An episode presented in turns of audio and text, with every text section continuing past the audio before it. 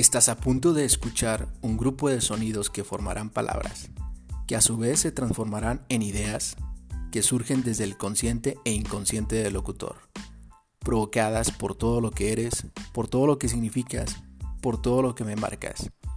Ideas, pensamientos y voces que van de mi mente a tu oído. Esto es, oye tú.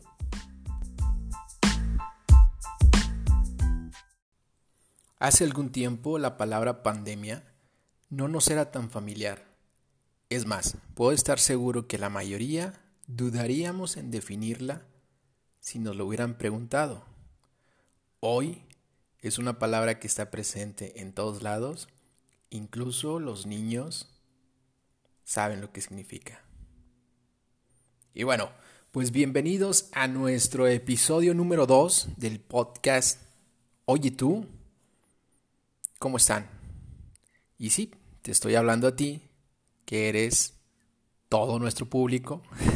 y como ya explicamos en el episodio 1, pues la finalidad es que esto sea un podcast entretenido, que te agraden los datos que aquí hablamos y sobre todo que provoquen en ti una lluvia de ideas, una un debate y sobre todo que se desprenda en ti pues algún comentario, ¿no? Al final de cuentas, que te parezca interesante todo esto, el, el, poder ofrecerte un espacio en el cual puedas encontrar, pues, información, que puedas encontrar datos que han sido preparados directamente desde el consciente y subconsciente del locutor hacia tu oído.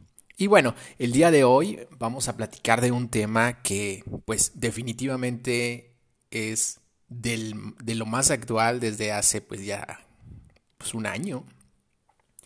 Lo que es la pandemia, lo que es el COVID.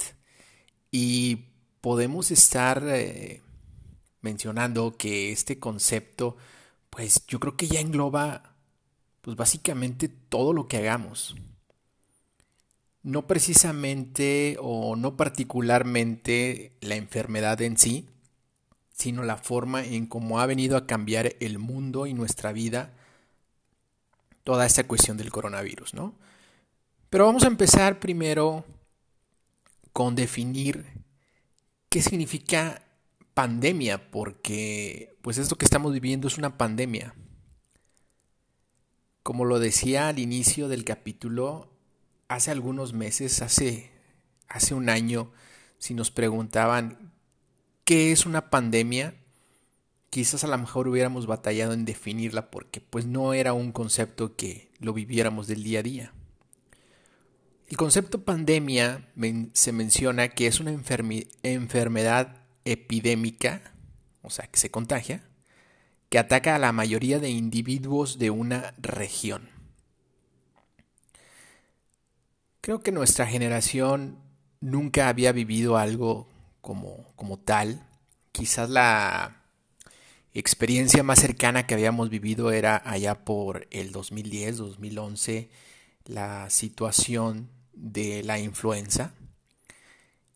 Pero al mismo tiempo creo que al haber sido controlada de manera muy rápida, no fue algo que nos impactó. Quizás en ese momento, esos días, por, por ser algo pues no tan común, pues sí causó un impacto esos una o dos semanas, pero al controlarse creo que se fue disipando y, y ya quedó simplemente como una experiencia que vivimos. Esto del coronavirus definitivamente ha sido algo que ha impactado nuestro mundo y que ha impactado nuestra, nuestra vida. Yo creo que es eh, razonable decir que pues ha cambiado nuestro, nuestro mundo. No solo nuestro rancho, no solo nuestra vida local, sino todo el mundo. Y cuando lo pienses, cuando te pones realmente a pensar eso, de que hemos sido testigos de cómo cambió el mundo, yo creo que sí te impacta, ¿no? Es impactante el, el, el ver que la vida que teníamos hace un año hoy es muy distinta. Regresaremos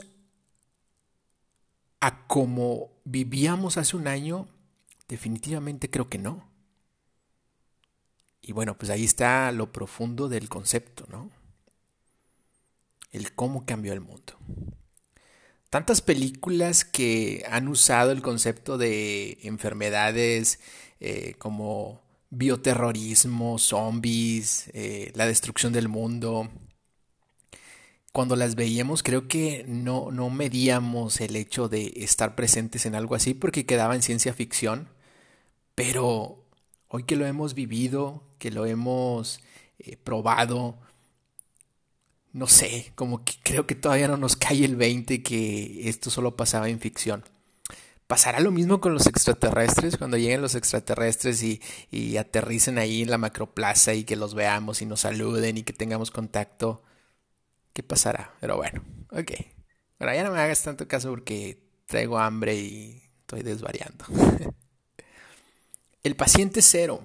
¿Sabes qué es el paciente cero? Cuando haya alguna enfermedad o algún virus, se le denomina paciente cero pues a la persona que identifican que fue la primera que se eh, infectó y que a través de poder identificarlo pueden llegar a realizar ciertos análisis para combatir esa enfermedad, ese nuevo, ese nuevo virus, ¿no?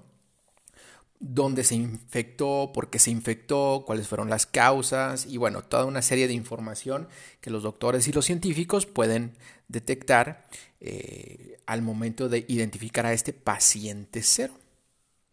En el caso del coronavirus o del COVID-19, pues sabemos que se originó en la ciudad de Wuhan, en, China, y que por allá eh, se tuvo que haber identificado o tuvo que originarse el paciente cero. Oficialmente, y aquí empezamos a hablar de situaciones medias extrañas que también lo vamos a tocar un poquito más adelante en el episodio, en las teorías conspirativas, pero bueno, oficialmente se habla que el paciente cero del coronavirus fue un hombre de 55 años que habría contraído el virus el 17 de noviembre del 2019. No fue la primera persona que murió, fue la primera persona que identificaron que se infectó con esa enfermedad. De hecho, la primera muerte oficial en el mundo que se registró fue hasta el 9 de enero. O sea, pasaron casi dos meses hasta que se identificó a la primera muerte eh, causada por este, por este virus, ¿no? Pero al final de cuentas, el paciente cero era esta persona. Sin embargo, investigando, encontré un dato que sí no lo había visto y no ha sonado mucho en las noticias, pero está súper raro. Sabemos que el coronavirus se originó en la ciudad china de Wuhan y que pues eh, mencionan que fue en un mercado de que venden muchas cosas a la intemperie y que por las medidas sanitarias y que de los eh, murciélagos y bla bla bla bla. Sin embargo, hay algunos medios electrónicos sobre todo que mencionan que el paciente cero del coronavirus no fue alguien de esta ciudad china. De hecho, ni siquiera fue una persona china. Ni siquiera es una persona que haya estado en China. Se menciona a un niño de cuatro años de Milán, Italia, que en noviembre del 2019 lo tuvieron que intervenir en un hospital por diversas, por diversas, eh, ¿cómo, se, ¿cómo, se, menciona? Tuvo, tuvo eh, una enfermedad que se detectó primero como pulmonía, pero que al final de cuentas, cuando le empezaron a hacer estudios y que empezó también en el mundo a conocerse un poco más del coronavirus, el niño resultó positivo a coronavirus. Su familia, sus padres, en esas semanas nunca salieron de viaje, nunca salieron de la ciudad, pero este niño presentó estos síntomas antes del paciente cero de China. Entonces, ¿cómo puede ser posible que un niño de Milán, Italia, se haya contagiado de coronavirus antes del paciente cero. Cosas muy raras, ¿no? Pero bueno, cuando se le ha preguntado a los científicos eh, a qué se pudo haber debido eh, esto, mencionan que la ciudad originaria de, donde es el niño es una ciudad con mucho comercio hacia algunos eh, lugares de China, que por ahí, si bien es cierto que el niño lo desarrolló antes que la persona de 55 años de China, pudo haber, se pudo haber exportado el virus en algún viaje que hizo pues cierta persona. Entonces, por ahí hay algunas eh, personas que mencionan que el paciente, el paciente cero fue este niño, que el paciente cero fue la persona de China. Entonces, no está muy claro y yo creo que es una constante que tenemos en toda esta historia del coronavirus. Hay muchas cosas que aún no están claras. Por cierto, hablando del paciente cero, vamos a hablar del paciente cero en México. ¿Recuerdas o sabes quién es o quién fue el paciente cero de México? Digo, obviamente no de nombre, ¿verdad? Pero sí identificarlo. Incluso aquí en México tampoco no hay mucha claridad en cuestión de quién fue la persona que trajo el coronavirus a México. Por parte, por seguridad y por parte, pues definitivamente porque las autoridades no estuvieron preparadas. Yo creo que aún todavía no están preparadas del todo para poder atender esta pandemia. Pero bueno, por la falta de información, eh, se menciona que el paciente cero en México lo desarrolló después de 103 días de haber sido identificada la enfermedad allá en China. Un paciente eh, en la ciudad de Puebla, aparentemente, pues es el paciente cero que, está en México. Pero sin embargo, otras fuentes mencionan que una persona que viajó a Estados Unidos y que posteriormente regresó a Durango, ese fue el paciente cero. Pero la diferencia oficial existe por cuestión de horas. Lo que mencionan es que identificaron a ambos pacientes pero por la tardanza de los estudios se identificó a la persona de Puebla como el paciente cero. Independientemente de eso, 15 días después de haber identificado al paciente cero de México, surgió la primera muerte por coronavirus en México. Fue un paciente de 40 años que su historia clínica mencionaba que padecía diabetes, y bueno, aquí lo interesante es que esta primera persona que falleció a los 40 años aparentemente se infectó en un concierto de rock en el Palacio de los Deportes en la Ciudad de México. A partir de que acudió a este concierto, su familia eh, comenta que la persona fue eh, padeciendo estos síntomas hasta que fue identificado 14 días después con coronavirus, pero era demasiado tarde, no pudieron hacer mucho por él y sus complicaciones lo llevó a ser la primera persona en México que falleció por coronavirus. Por cierto, hablando de paciente cero y todo esto, estaba leyendo también un poco lo que es la historia del SIDA y está realmente interesante la historia del paciente cero del SIDA. Digo así rápidamente, no, no quiero desviarme mucho de la historia que estamos platicando, pero el paciente cero del SIDA mencionan que fue un hombre gay que trabajaba como aeromozo en una línea aérea y que se enfermó de SIDA, pero que era una persona sumamente promiscua, o sea, que tenía muchísimas parejas y que debido a que viajaba a muchísimas ciudades de Estados Unidos, incluso a otro país, también hizo que se propagara muy cabrón esa enfermedad. Entonces, pues esa historia también está muy cabrona del paciente cero del SIDA. Pero bueno, regresemos al tema principal de, del, episodio del día de hoy, que es lo del coronavirus. Eh, ya hablamos un poquito de lo que es la pandemia eh, referente al paciente cero, pero también es importante mencionar de dónde se originó el coronavirus. Y de nuevo, tocamos el tema de que no hay cosas muy claras aún hoy en día. Todavía no se ponen las autoridades de acuerdo en definir de dónde se origina, ¿no? Lo que hablábamos y lo que sabemos del famoso mercado, de los eh, murciélagos, incluso por ahí de otros animales, incluso las teorías conspirativas, una de las más fuertes, pues menciona que fue algo producido intencionalmente en algún laboratorio, cosa que también muchos científicos han desmentido ya. Pero ¿de dónde, de dónde se, se, origina y cómo se propaga? Vamos a hablar un poquito de, datos científicos. Eh, hablando eh, técnicamente de, cómo se propaga el, coronavirus, eh, lo, lo más constante que se menciona es que se propaga a través de las gotículas, que las gotículas son las partículas que se arrojan hacia el espacio o sea, o hacia el aire cuando una persona está hablando. Entonces, estas gotículas pueden infectar a las, por cierto, gotículas, qué, qué concepto tan, no sé, gotículas. Me suena, me suena como cuando salía eh, la caricatura del Correcaminos, que decía Correcaminos, pájaros velosos o coyote, eh, animalus malvados, pero bueno, te digo, ya estoy desvariando porque traigo hambre. Pero bueno, esas son las gotículas. Eh... ok, esas son las gotículas.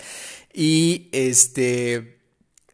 Cuando una persona está demasiado cerca, pues es la causa o es el medio por el cual se puede transmitir. Por eso lo da sana distancia, porque estas partículas son muy pesadas, entonces no viajan a una gran distancia. Sin embargo, esto también puede caer sobre algunos materiales como son las puertas, las, mesas, alguna superficie donde alguna otra persona llega, toca esta superficie y posteriormente al tener contacto con sus mucosas de la boca, los ojos, los oídos, ahí es donde se puede, donde se puede transmitir. ¿Qué pasa cuando este virus llega a nuestro cuerpo? Las mucosas de la nariz y de la garganta eh, ahí es donde se aferra este virus y al igual que otros virus microscópicos se denomina que son acelulares, o sea que no tienen eh, eh, este virus microscópico no tiene la capacidad de producir una célula propia. Entonces se introducen en las células del humano, ahí habitan hasta que se están multiplicando y cuando ya son suficientes las copias de virus, salen de la célula destruyendo a estas células y viajan hacia otras células y así es como van infectando todo el cuerpo. Llegan a un punto donde llegan a los conductos bronquiales, es por eso que uno de los grandes síntomas que se tiene del coronavirus pues es la tos y la, dificultad de respirar. Al momento que las mucosas de los pulmones eh, se, hinchan, eh, el cuerpo batalla para oxigenar los pulmones y es por eso que se empieza a tener demasiada complicación para otros órganos. Y la fiebre está pues debida a que como es un virus y el cuerpo trata de matarlo, pues aumenta la temperatura.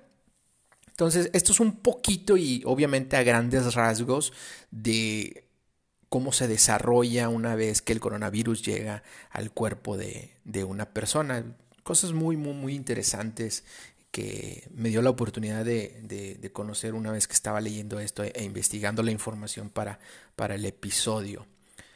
Pero pasando a cosas, pues no de risa, pero sí en cuestiones de temas raros del coronavirus. Tenemos los síntomas raros. Estaba leyendo algunos síntomas que han padecido algunos pacientes que los están todavía relacionando al coronavirus y de nuevo viene esta constante de que no hay muchas cosas claras. Estos síntomas que vamos a platicar ahorita no son oficialmente síntomas debidos al coronavirus, pero que sí son eh, síntomas que se han presentado en varios pacientes a nivel mundial. Entre ellos está dedos de, los pies rojos, morados y que arden. algunos pacientes han mencionado eh, y se les ha comprobado que los dedos de los pies cambian de color hacia rojo, hacia morado y una sensación de que les arde, que les arden los dedos. Yo no había escuchado eso, pero bueno, pues ahí está ese síntoma que se puede definir como raro. Otro que también, bueno, es de los más eh, eh, constantes, que ese sí, pues es muy común que lo escuchemos, pues es la pérdida del olfato y del gusto. Este también está relacionado hacia el coronavirus. Otro síntoma que también no es muy común es la, la cuestión de que algunos pacientes presentan diarrea, vómito y pérdida del apetito. Bueno, yo creo que pérdida del apetito, si tienes diarrea y vómito, pues difícilmente vas a tener apetito, ¿no? Pero también en algunos pacientes se ha presentado esto. Otro de los síntomas no tan comunes es la cuestión de mareos y confusión. Eh, por el ataque del virus hacia el sistema nervioso, se cree que también se provoca para algunos pacientes mareos y confusión. Algo que también va relacionado es que algunos pacientes han mencionado que han tenido alucinaciones. Mientras tienen el cuadro de coronavirus, han mencionado que han sido testigos de algunas alucinaciones, de nuevo, porque ha sido atacado el sistema nervioso. Y conforme estamos leyendo estos síntomas, yo creo que se parece mucho a la cruda, ¿no? Mareos, confusión, alucinaciones, diarrea, vómito. Yo creo que por ahí a lo mejor a alguien que tenga cruda se le puede, se le puede estar confundiendo con un paciente de coronavirus, ¿no? coágulos sanguíneos, y eso es de los eh, síntomas más peligrosos que puede presentar un paciente, eh, que, se, que se formen coágulos sanguíneos que posteriormente vayan hacia el corazón o hacia el cerebro y puedan provocar eh, complicaciones. Pérdida auditiva, alta de azúcar, y bueno, pues estos son algunos de los síntomas no tan comunes y algunos muy raros que ha presentado que han presentado varios pacientes de, coronavirus. Algunos de ellos sí no me había tocado escuchar para, para nada. Cuando hablamos del el COVID-19, cuando hablamos del coronavirus, hablamos de cifras que nos pueden estar impactando de nuevo porque no es algo que hayamos vivido o, nos, o nos haya tocado vivir de primera mano. Sin embargo, cabe mencionar que no es, y de lejos, la primera pandemia que ha tenido el mundo. De hecho, no está ni siquiera entre las más cabronas. ¿Sabes cuál es la pandemia más cabrona? Pues yo creo que es una buena, un buen concepto. La pandemia más grande y más difícil que ha vivido el mundo es una pandemia que se denominó la peste negra. ¿La conoces? ¿A qué te suena la peste negra? no seas grosera, no seas grosera, este... Puedes pensar varias cosas, ¿no? Pero bueno, vamos a ver qué es lo de la peste negra. Vamos a empezar con los números. El COVID-19 actualmente ha matado a 2.6 millones de personas en todo el mundo. 2.6 millones, es un chingo, ¿no?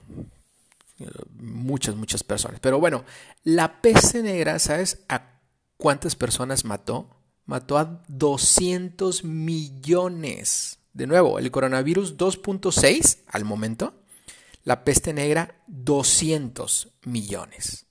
O sea, no está ni siquiera cerca el coronavirus de lo que causó la peste negra. La peste negra se presentó entre los años 1347 y 1351. Yo creo que Chabelo es el único que vivió esto de la peste negra. Se originó en Asia aparentemente y afectó muchas partes de Europa. Esta cantidad de 200 millones de, muertes se habla que es aproximadamente el 60% de los habitantes de Europa. Entonces imagínate que una enfermedad mate a más de la mitad de todo un continente. Pues sí, estuvo muy cabrón. ¿Por qué le decían la peste negra? por los síntomas que provocaba esta enfermedad, donde los más grandes síntomas era, por era tos, fiebre y gangrena de las extremidades. La gangrena es esto de que se te empieza como a podrir eh, las piernas, las manos, y por ahí eh, fue que, se le conoció como la, la, peste, la peste negra.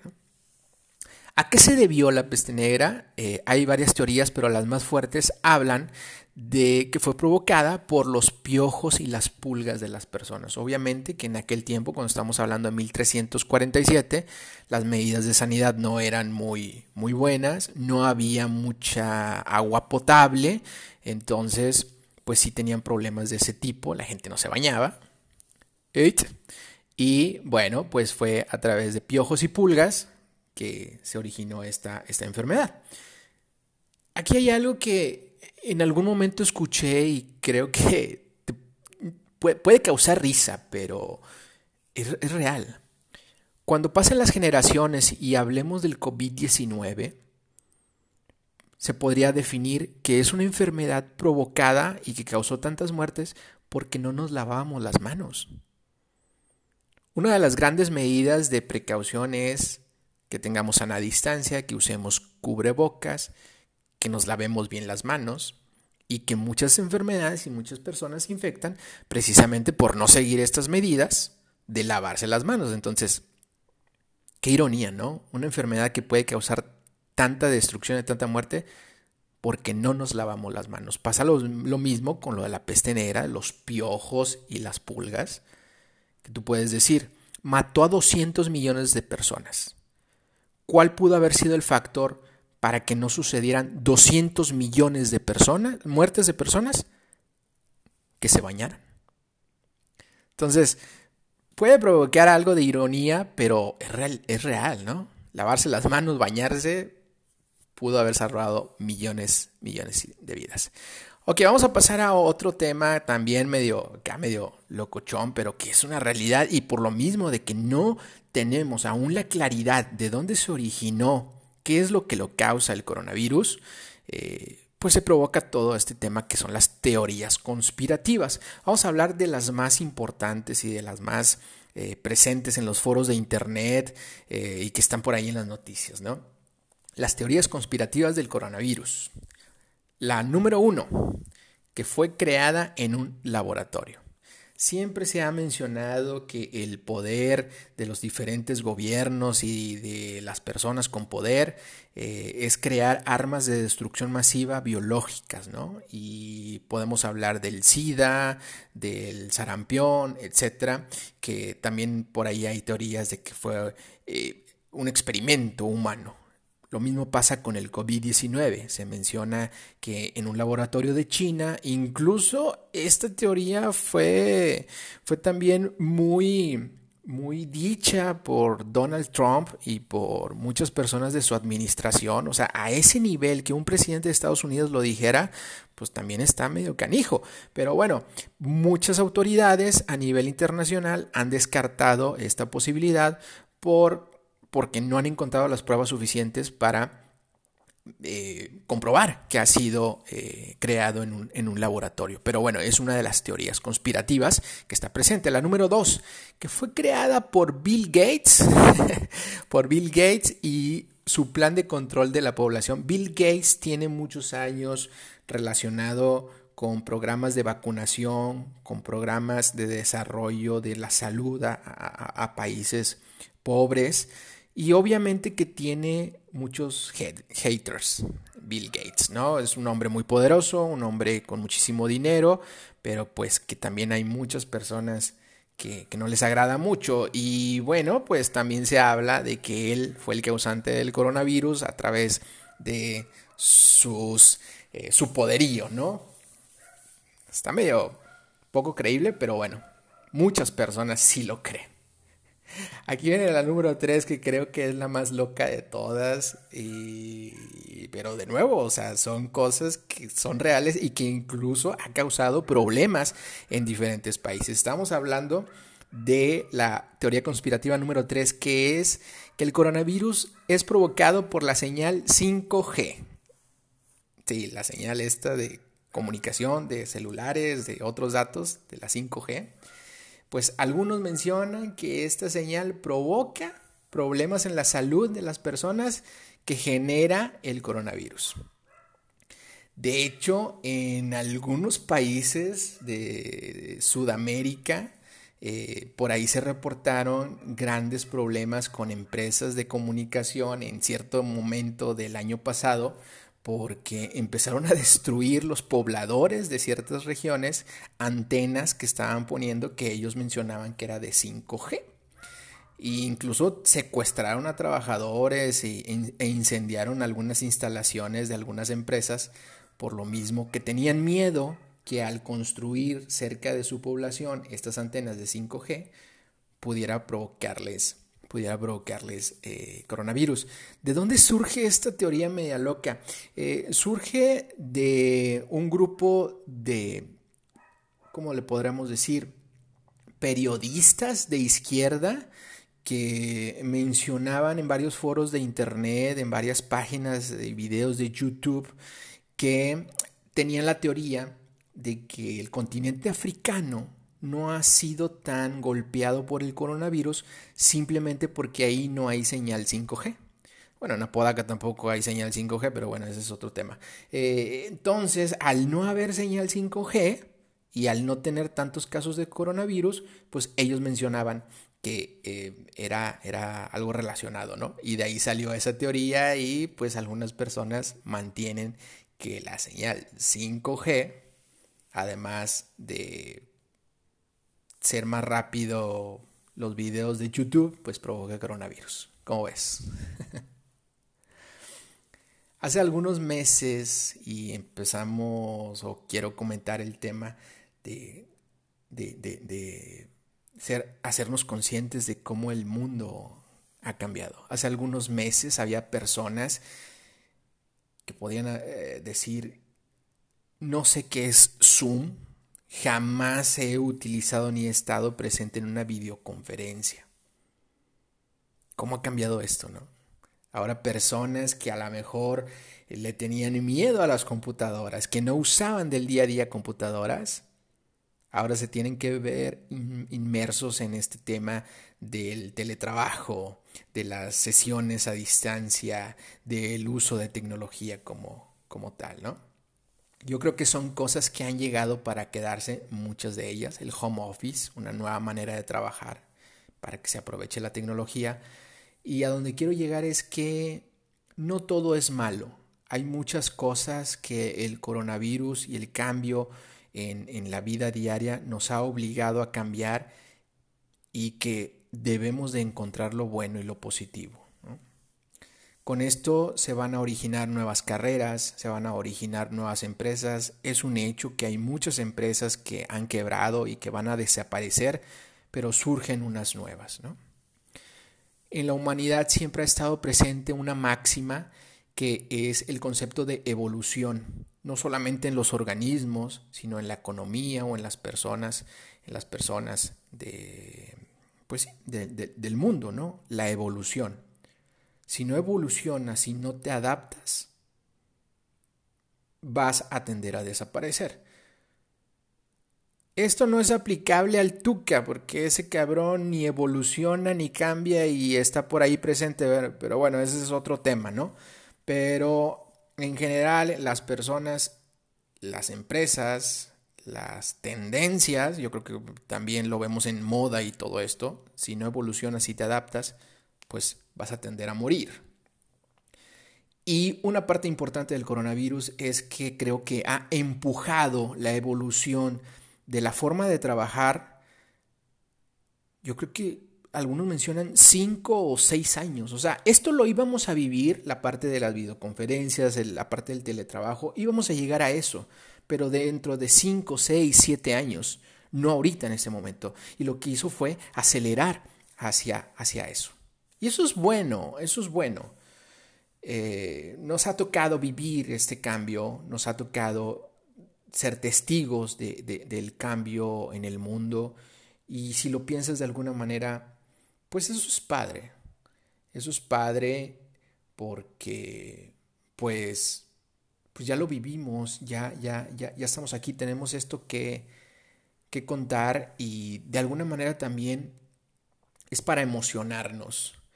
Eh, que tenemos la oportunidad de vivir en un mundo nuevo, evolucionando, de disfrutar esta vida, que también nos da la oportunidad de reconocer lo frágil que somos, pero también lo afortunado que somos de tener a las personas que tenemos a nuestro alrededor.